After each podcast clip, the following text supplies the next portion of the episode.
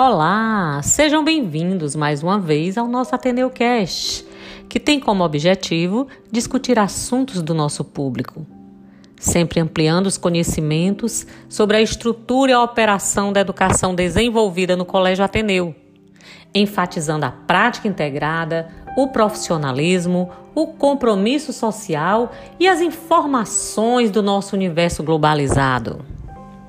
Eu, Vanderlânia, estou de volta para apresentar mais um episódio. Hoje falaremos sobre maternidade e autocuidado. O Dia das Mães está chegando e eu não poderia deixar de abordar aqui esse tema tão importante que é a maternidade e o autocuidado. Mais do que uma data comercial, o Dia das Mães é um belo momento para receber e fazer homenagens e também para uma boa reflexão. Vamos pensar: que mães somos? Que filhos somos? Será que estamos realmente valorizando aquela pessoa que nos colocou no mundo?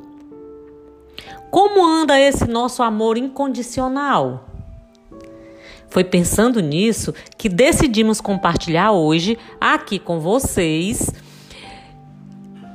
uma linda e verdadeiríssima homenagem reflexiva que vem do fundo do coração de nós que fazemos parte do Colégio Ateneu.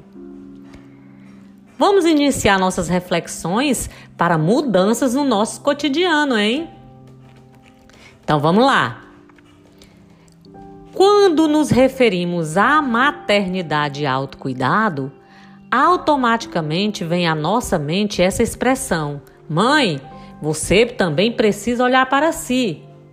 Mas como? Após essa nova mudança.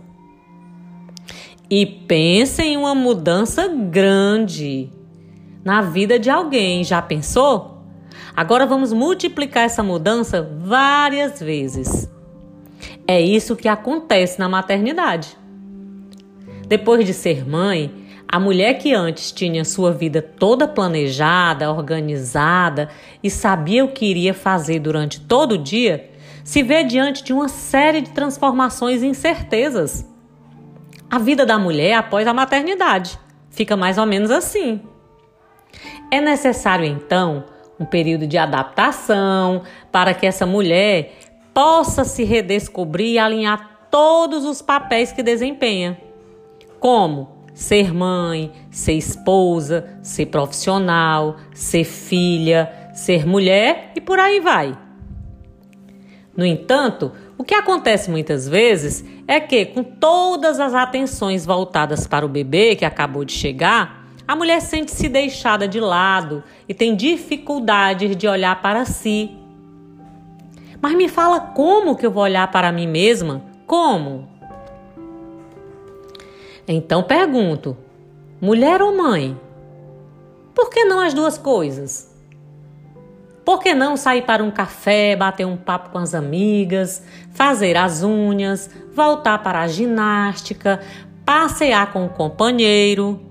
Tudo isso se torna muito distante, não é? Quando adquirimos a maternidade.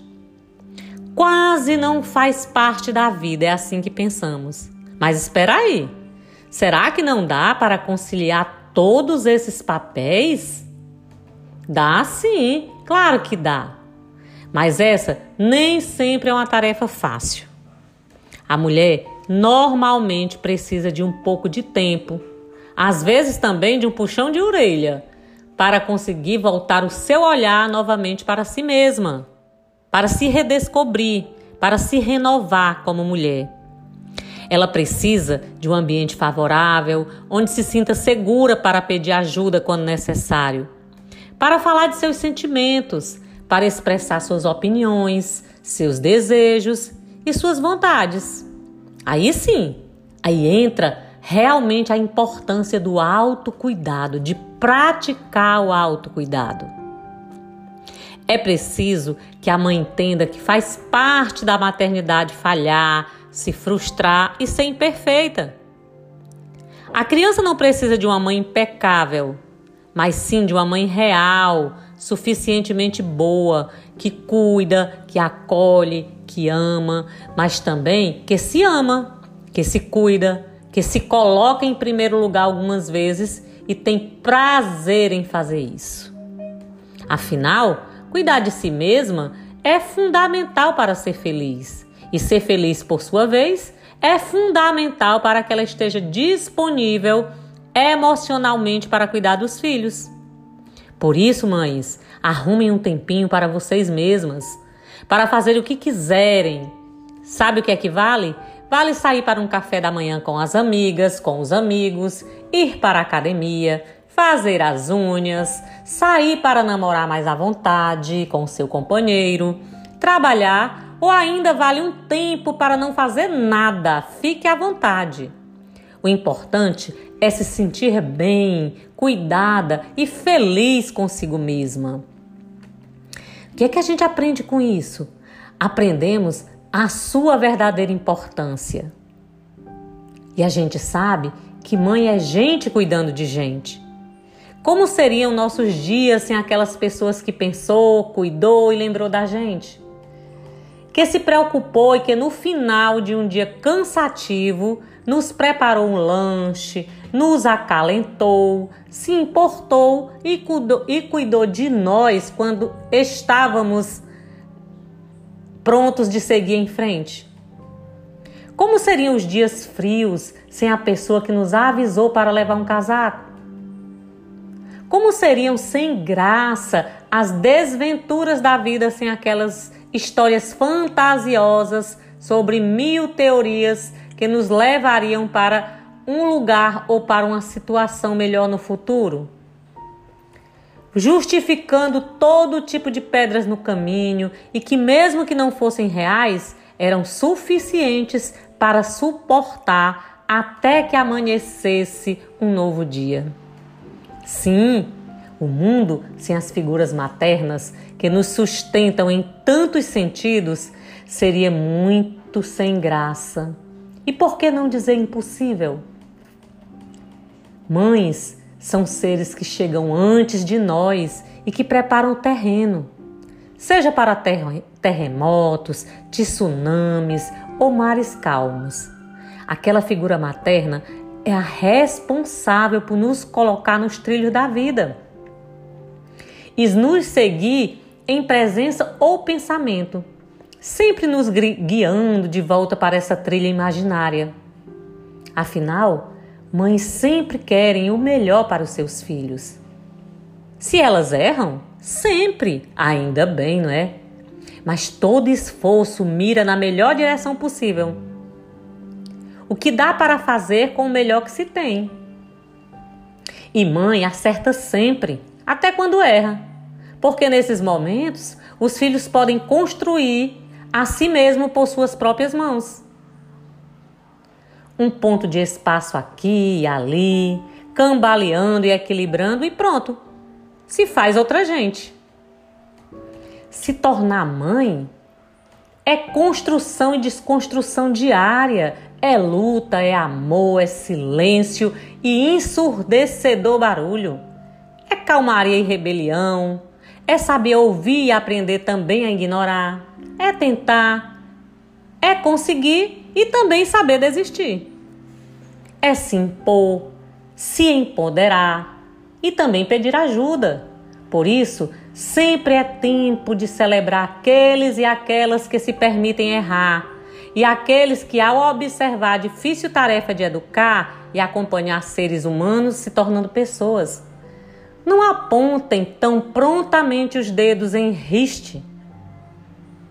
Mas antes, lembrem-se também da difícil tarefa que é ser filho ou filha e de quantas vezes erramos tentando acertar. Agora te pergunto, e você? entre suas batalhas, suas derrotas e vitórias da maternidade diária? O que gostaria que os outros soubessem? O que gostaria de dizer e de ouvir nos momentos mais felizes? E também os mais difíceis, em que exerce a importância tarefa de ser mãe? Se liberta e fala, se liberta e faz o que tu tem vontade, planeja e faz diferente. Queria encerrar agora nossa homenagem com a leitura de um trecho do livro Mãe, de Cris Guerra, que diz o seguinte: Não pense você que ao se tornar mãe, uma mulher abandona todas as mulheres que já foi um dia. Bobagem! Ganha mais mulheres em si mesma. Com seus desejos, aumentam sua audácia, sua garra, seus poderes. Se já era impossível, cuidado! Ela vira muitas. Também não me venha imaginar mães como seres delicados e frágeis. Mães são fogo, ninguém segura. Se antes eram incapazes de matar um mosquito, adquirem uma fúria inédita. Montam guarda ao lado de suas crias, dispostas a enfrentar tudo que é o zumbi perto delas. Pernilongos, lagartas, leões, gente. Mãe não tem tempo para o ensaio. Elas estreiam a peça no susto. Olha que lindo, né, gente? Reflitam sobre isso. E quero dizer agora a todas as mães guerreiras que se sacrificam pelos seus filhos, toda a nossa gratidão pelos ensinamentos da vida. Vocês são as nossas maior fontes de inspirações. O amor é imenso, o vínculo é para toda a vida. E se nesse ano a gente inverter essa história? As mães não querem só abraçar e beijar, elas querem ser abraçadas, beijadas e mimadas. Porque tão bom quanto cuidar é ser cuidada. Cuide de quem sempre cuidou de você. Esse afeto deixa o mundo mais bonito. Feliz Dia das Mães e até a próxima!